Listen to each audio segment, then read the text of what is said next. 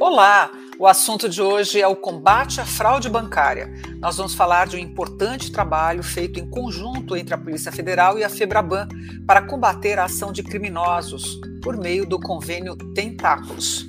Essa parceria, que começou em 2015, teve adesão dos principais bancos em 2017 e ganhou um impulso que permitiu aperfeiçoar a troca de informações e tecnologias das instituições bancárias com a polícia algo que se tornou fundamental para melhorar a inteligência do combate à criminalidade e garantir mais segurança nas transações financeiras dentro do sistema bancário. Desde o início da Tentáculos, a Polícia Federal já resolveu várias investigações. Foram mais de 50 operações de combate às fraudes eletrônicas realizados, o que gerou mais de 450 buscas e apreensões e mais de 160 prisões o montante total de fraude investigado já passa dos 30 milhões.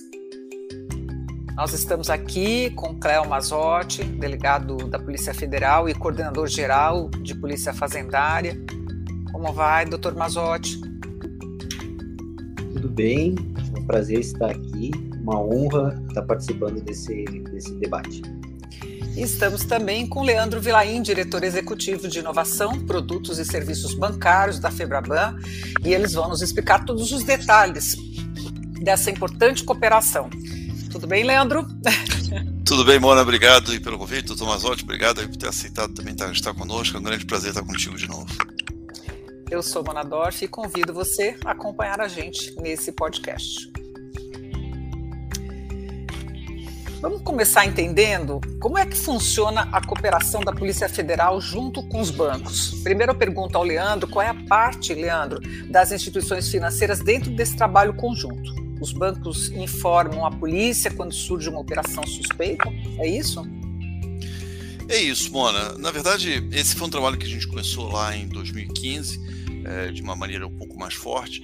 E o que a gente fez foi tentar padronizar a forma como os bancos comunicam é, a, esses, esses delitos para a Polícia Federal. Então, toda a parte, obviamente que nós estamos falando aqui na Febraban, são aproximadamente 120 bancos associados, né? então é, é, muito importante, era muito importante para a Polícia Federal que recebesse essas informações de, de uma maneira padronizada, de uma maneira segura, uma maneira padronizada, e que essas informações pudessem é, ser cruzadas. Então, dessa forma, elas podem ser cruzadas entre si de uma maneira muito mais simples. Né?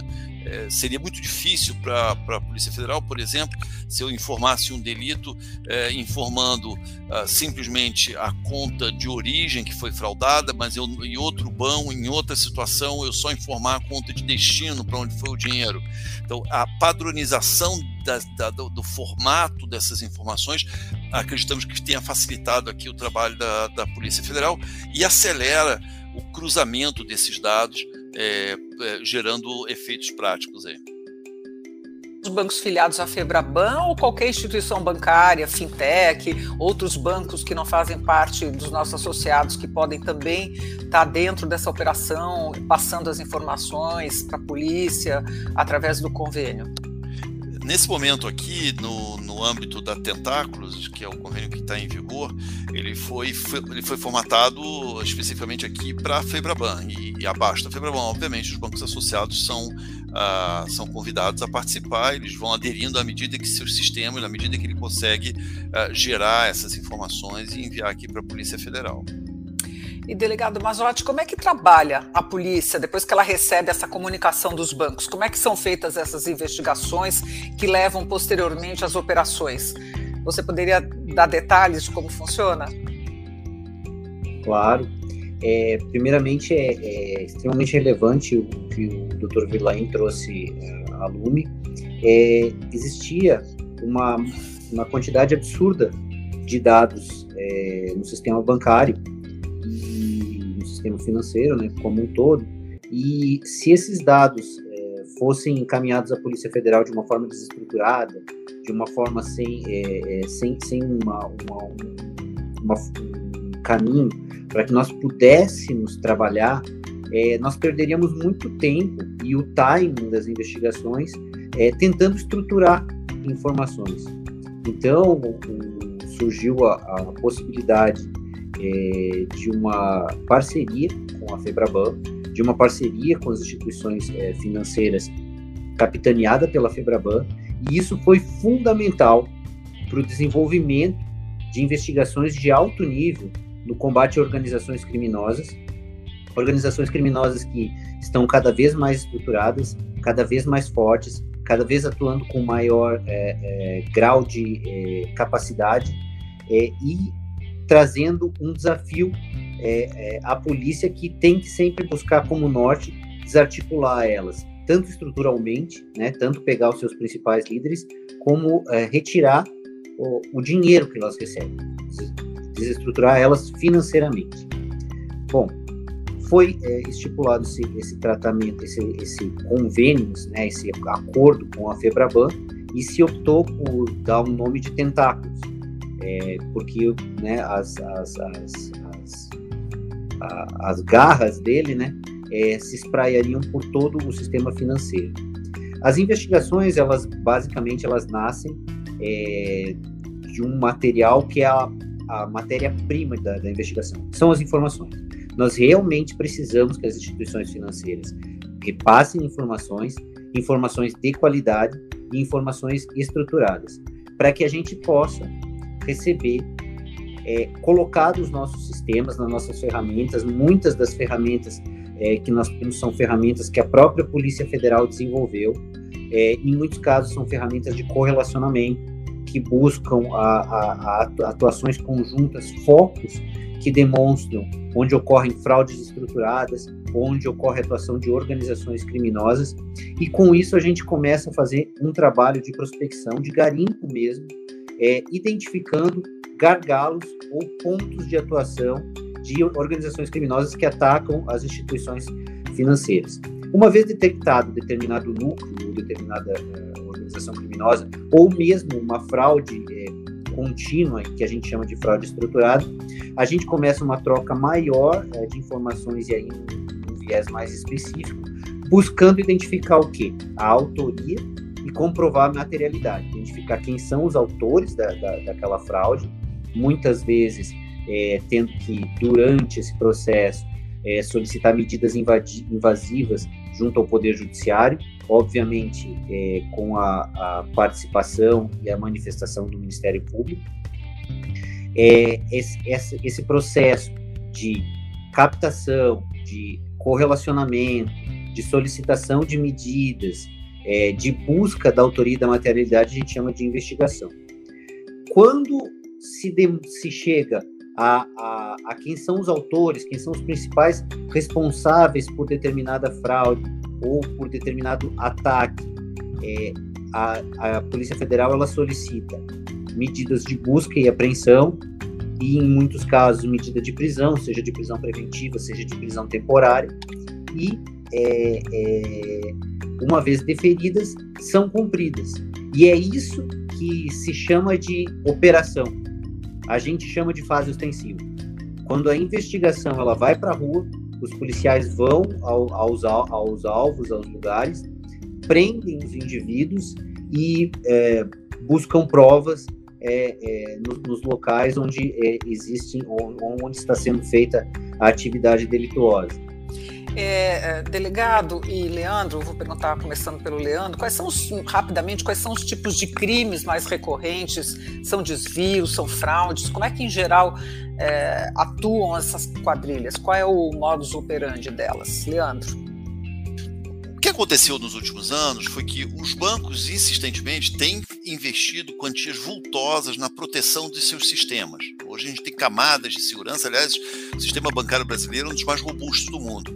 Né? O Brasil, hoje você conta quase todas as transações, elas têm tokens, são que a gente chama de tokenização, que é uma camada de segurança, você usa biometria, os nossos cartões de crédito têm chip. Então, como essas camadas de segurança elas ficaram muito robustas ao longo dos últimos anos, os criminosos elegeram se voltaram contra as próprias pessoas físicas, diretamente com as pessoas, utilizando um mecanismo que a gente chama aqui de engenharia social.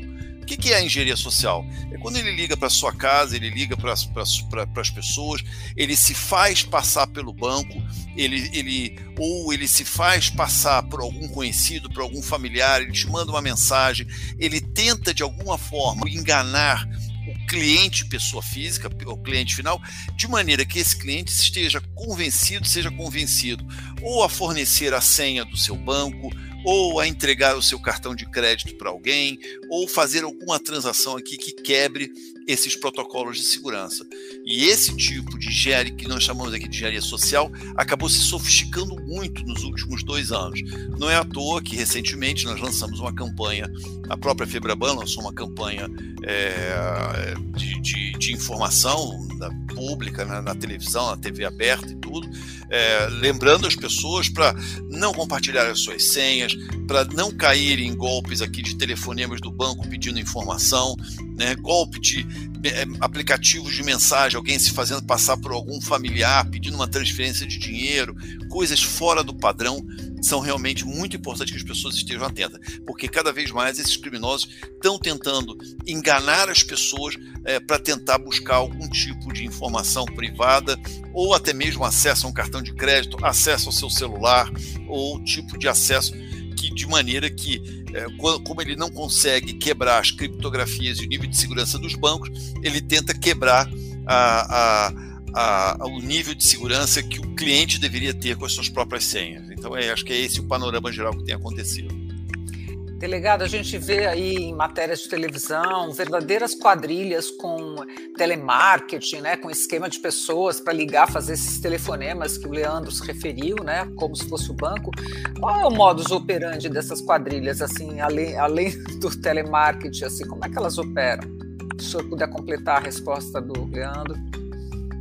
Claro, o fator da engenharia social, como muito bem dito, ele realmente evoluiu muito nos últimos dois anos. Né? A, a pandemia ela trouxe vários é, fatores é, de evolução mais rápida na, na, na, na interface é, virtual. Né? Houve uma, uma necessidade é, de todos de se adaptar melhor ao meio cibernético. Isso, obviamente, trouxe fatores positivos, mas também, infelizmente, trouxe uma criminalidade que se especializou é, é, na obtenção de, de, de, é, de, na realização de crimes é, por meio da internet. E aí a, a questão da engenharia social ela realmente é, recrudesceu, os golpes ficaram cada vez mais é, sofisticados e a população tem que estar muito, a sociedade tem que estar muito atenta. e nesse ponto, as campanhas é, como essa, que foi muito bem aventada pela FEBRABAN, ela ajuda muito e ajuda inclusive as polícias. Obviamente, é, não, não, tem outros fatores que também é, é, são utilizados por organizações criminosas. Obviamente, existe contratação é, de hackers que atuam em um nível muito alto. Nós tivemos é, uma operação no Espírito Santo, a Critter, no início do ano, onde nós prendemos um dos maiores hackers do Brasil. Ele produzia malwares, né, até, é, que são é, é, programas que infectam, é, é, que invadem sistemas e revendia para organizações criminosas. Inclusive, dentro do apartamento dele, nós aprendemos em espécie milhões e milhões de, de reais. Então, nós temos essa, esse tipo de atuação e também nós temos que levar em consideração, e, e é sempre importante é, essas campanhas, esses podcasts, para que é, se conscientize a sociedade que a sociedade, além de ter que se pre preparar para não ser vítima, ela também não ser partícipe do esquema criminoso. Então, toda vez é, que alguém cede a sua conta bancária para receber valores é, que não são é, justificáveis, que não são valores que lhe pertencem, mas são valores de um terceiro que não tem nem como justificar os valores que estão passando por sua conta, ele é partícipe de um crime. Ele está participando da organização criminosa. Então, é, é, tem problema sim ceder sua conta, tem problema que sua conta seja utilizada para que se passe valores, porque você pode estar tá sendo ou parte de um crime, ou parte de uma organização criminosa que faz fraude, ou parte de uma organização criminosa que está lavando dinheiro. Essas pessoas que emprestam as contas, elas é, emprestam mesmo? Elas não sabem que isso é, é, crime, que elas podem incorrer em penalidade? Aliás, o senhor poderia dizer qual é a penalidade também? É, a lei é nova, né, desse ano. Claro. Nós chamamos, é, nós chamamos os, os indivíduos, muitas vezes são laranjas, né? Na gíria policial laranja, né? É a pessoa que é utilizada para uma, uma, uma, uma prática delituosa. Algumas vezes tem laranjas inconscientes, que são pessoas cujas contas são utilizadas e elas não sabem. Aí é, é, é, isso é fato, acontece. Mas muitas e muitas vezes nós temos laranjas conscientes. São pessoas que é, é, são cooptadas para que cedam as suas contas é, ou cedam seus, seus, seus dados para que se abram contas para que é, valores transitem é, nessas contas. É, o direito penal é, ele não, não, não, não, perdoa esse tipo de atitude do, do cidadão. Né? A alegação do não conhecimento da lei ele não é válido para você não estar cometendo crime. Ah, eu não sabia, então né, não, não tem crime. Não tem crime sim. Né? É, é uma atitude que claramente é, é, pode ser utilizada para meio criminoso. E a implicação, ela vai depender muito do, do, do, do tipo. Se a, se a, sua conta foi utilizada para um fim de, de, lavagem de dinheiro, você pode até estar tá sendo implicado é, é, no, no, no, delito até antecedente, dependendo. Você pode estar tá sendo tá, tá tendo sua conta utilizada até é, por, por, por indivíduos que praticam tráfico de drogas. Você pode é, numa, numa, num caso de uma organização criminosa que pratica fraudes bancárias, nós temos vários tipos de delito: falsidade ideológica, falsidade documental, estelionato, organização criminosa. É, são vários tipos de delito que pode se implicar em quem está é, cedendo sua conta para esse tipo de prática delitiva. Esse é um bom ponto, oh, Mona. Eu acho que é um bom ponto. Em geral, uh, o que a gente observa muito é que uh, o, o, o, o fraudador ele em geral não está só associado a um tipo de crime. Né? O fraudador que faz engenharia social, ele também acaba traficando droga, ele mexe com, com, com outros tipos de crime. A pessoa, então, é, é, muito importante, acho que esse ponto que o Tomasotti colocou, a pessoa que está emprestando a sua emprestando a sua conta para um, um terceiro, ela estará seguramente associada àquele crime que está sendo cometido. Então, não tenha dúvida que a justiça vai bater a sua porta. Agora, adicionalmente, eh, no meio dessa, é, desse, desse, uh, desse cenário todo, eu acho que a gente tem uma boa notícia aqui. Né? A boa notícia é que é, é, todas, primeiro, a Polícia Federal tem feito um belíssimo trabalho aí nos últimos anos e tem apreendido diversas quadrilhas.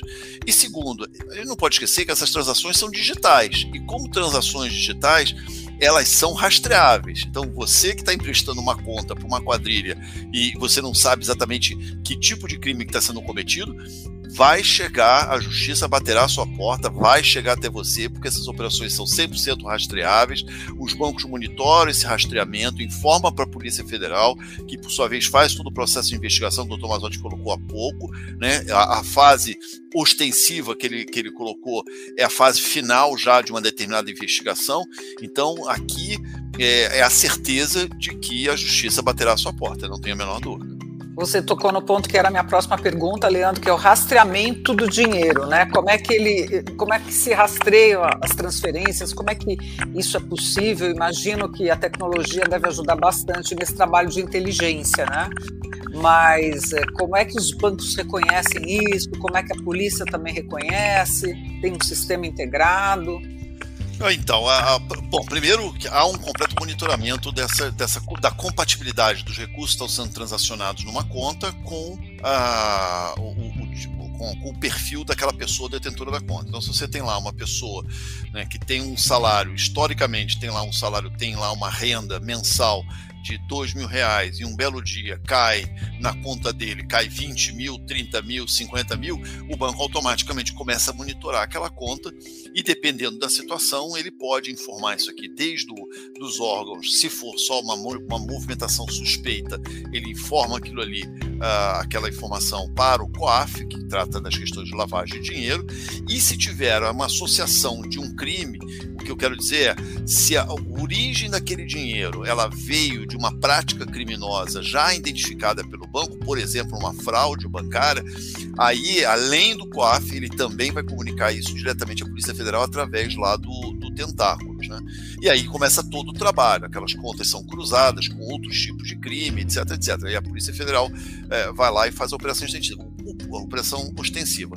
Aqui é, tem uma cadeia é, bastante interligada, uma parte, uma parte do trabalho de monitoramento e geração da informação feita pelos bancos, e depois tem uma parte super importante, a parte mais relevante, que é o trabalho de investigação, a ação da Polícia Federal, até poder encaminhar isso daí para o judiciário, é, onde vai ser julgado lá e, e condenado, dependendo da situação.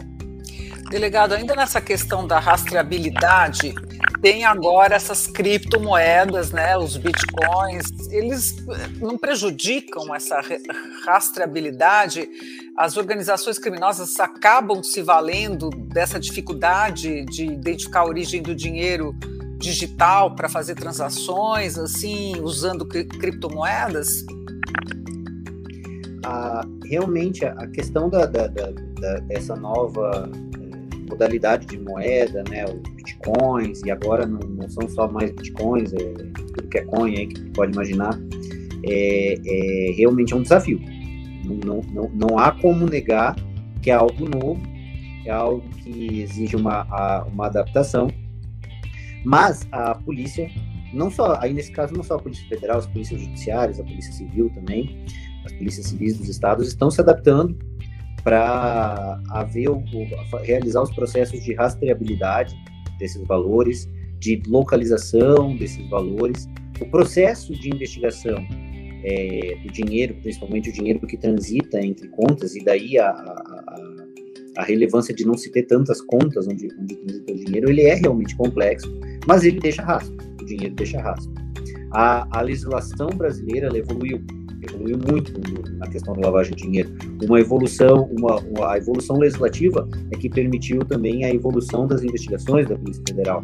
Nós começamos com uma, uma legislação de primeira geração, que é, apenas determinados crimes eram antecedentes da, da lavagem de dinheiro, e hoje nós temos uma legislação de terceira geração, onde todo e qualquer crime ele pode ser antecedente à lavagem de dinheiro e permitir a localização uh, indivíduos responsáveis pela lavagem de dinheiro, ainda que não comprovada ou não é, é, é, não comprovada não, mas não é, julgada é, com trânsito julgado o crime antecedente. Então, mesmo com, com o crime antecedente ainda em investigação ou em processo, você pode investigar e conseguir até a condenação de indivíduos por lavagem de dinheiro.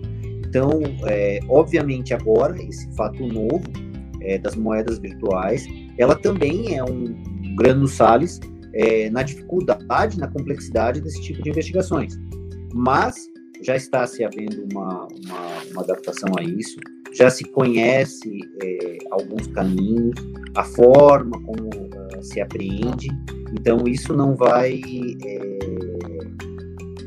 não vai é, efetivamente é, dificultar ou impedir as investigações da, é, da Polícia Federal ou das, das, das polícias civis. Mas efetivamente é um novo universo, é algo que a gente está entrando agora. Nós toda a sociedade. Leandro, para terminar, eu vou te perguntar, eu queria que você contasse aqui para a gente um pouco, para o nosso ouvinte, nosso internauta, sobre o laboratório de cybersecurity que a Febraban tem. Acho que a gente nunca falou aqui em podcast sobre ele, como é que funciona, de que forma esse laboratório tem ajudado a mitigar os ataques de hackers, né? revelar contas suspeitas. Conta para gente. Então, Mona, esse foi um trabalho que a gente começou já em final de 2019. Infelizmente, a, a pandemia acabou atrasando um pouco a, a, implementação, mas nós nos tornamos operacionais com o Laboratório de Segurança Cibernética, é o primeiro laboratório de segurança cibernética que eu tenho notícia, pelo menos, setorial no país. É, já nos tornamos operacionais em junho do ano passado, junho de 2020. De lá para cá, nós fizemos é, basicamente é, três grandes atividades. Tá? A, primeira delas foi nós nos concentramos é, em, em, formar é, mão de obra para o setor bancário. e infelizmente, devido, acho que vários setores da economia hoje são muito demandantes de, de, de mão de obra de tecnologia. O Brasil é, vive uma dificuldade, a gente tem dificuldade de contratação de pessoal especializado em várias áreas de tecnologia, não só em segurança cibernética, mas a inteligência, própria inteligência artificial, robotização, é, chatbot, enfim, várias áreas hoje são muito demandantes é, de tecnologia e, em especial, a área de segurança cibernética, então a gente vinha encontrando essa dificuldade. Então a ideia, nós focamos muito nessa questão do treinamento. Nesse ano de 2022, é, já capacitamos aproximadamente 2.500 pessoas para trabalhar no setor bancário, principalmente nas áreas de monitoramento é, de cada uma das instituições financeiras associadas à Febraban, e a gente continua com esse trabalho ainda daqui para daqui para frente. Né? O segundo grande pilar que a gente fez foi é, um trabalho um pouco de inteligência. Né? Então, uh, nós temos uma equipe técnica aqui na Febraban uh, que analisa os principais casos de ataques hackers que aconteceram no mundo inteiro. Então, temos uh, desde alertas que a gente recebe de ataques que estão acontecendo, sei lá, em Singapura, China, né, no, no, no, no na Ásia, Europa, Estados Unidos, esses alertas chegam para a gente aqui, é, que concentramos as informações aqui na Febraban, e, e em situações específicas a gente faz uma análise é, rapidamente a gente faz uma análise da severidade e do grau de risco que tem e disparamos aqui um alerta para as instituições financeiras, para os próprios bancos, e dizendo, olha, nesse momento, há uma hora, duas horas atrás, aconteceu um ataque em Singapura com, com essas características, foi esse o tipo de, de ataque, foram nesses sistemas e, e, e tudo o que aconteceu. Então, a gente gera esses alertas aqui para o sistema financeiro nacional para ficar atento uh, para essas características de ataque que aconteceram em outras geografias, em outros países. Né? Isso quase tudo praticamente online, é, é, em tempo real. Uh, e o terceiro grande pilar que a gente tem feito é, uma vez que aconteceram esses ataques em outros países, não necessariamente em setor bancário, mas é, em geral, ataques mais relevantes, a nossa equipe técnica também gera aqui um relatório detalhado, é um relatório muito técnico, detalhado, é, do que, que aconteceu efetivamente naquele, naquele evento, pode ter sido na Europa, nos Estados Unidos, ou onde quer que seja, então a gente identifica o tipo de algoritmo que foi utilizado, quais foram as contramedidas utilizadas pelo, uh, pela empresa afetada, é, quais foram as, as, medidas que tiveram que ser, ter sido tomadas, o que, que saiu de errado, o que, que saiu de certo. Então a gente faz um, um relatório. É, aí é bem mais detalhado, um relatório bem técnico, né, até identificando parte dos algoritmos e, e para que, que os bancos possam ficar atentos é, com, com ataques similares aqui no Brasil. Então, aqui é, uma, é muito mais. O laboratório hoje vem num, num processo de é, compartilhamento de conhecimento e formação de mão de obra para justamente devolver esse conhecimento para o setor bancário. Tá certo. Muito obrigada, Leandro, pelas explicações. Delegado Mazotti, foi um prazer conversar com vocês. Obrigada pela participação aqui no nosso podcast. Nós é que agradecemos, Mona. Obrigado aí, doutor Mazotti. Obrigado mais uma vez aí pela, pelo tempo e disponibilidade. E, um, e quero parabenizar aí pelo excelente trabalho que vocês têm feito. Ah, muito Eu obrigado. Acho... Muito obrigado pela oportunidade. A Polícia Federal também agradece muito a Febraban é, pela parceria. Sem ela, certamente não teríamos tanto sucesso em várias ações. Eu acho que hoje todo mundo aprendeu um pouco mais sobre esse assunto que perturba tanto a sociedade. Foi um prazer recebê-los aqui, como eu disse. E eu agradeço também a sua companhia em mais esse episódio do podcast Febraban News, com novidades e tendências que fazem parte do seu dia a dia. Até a próxima.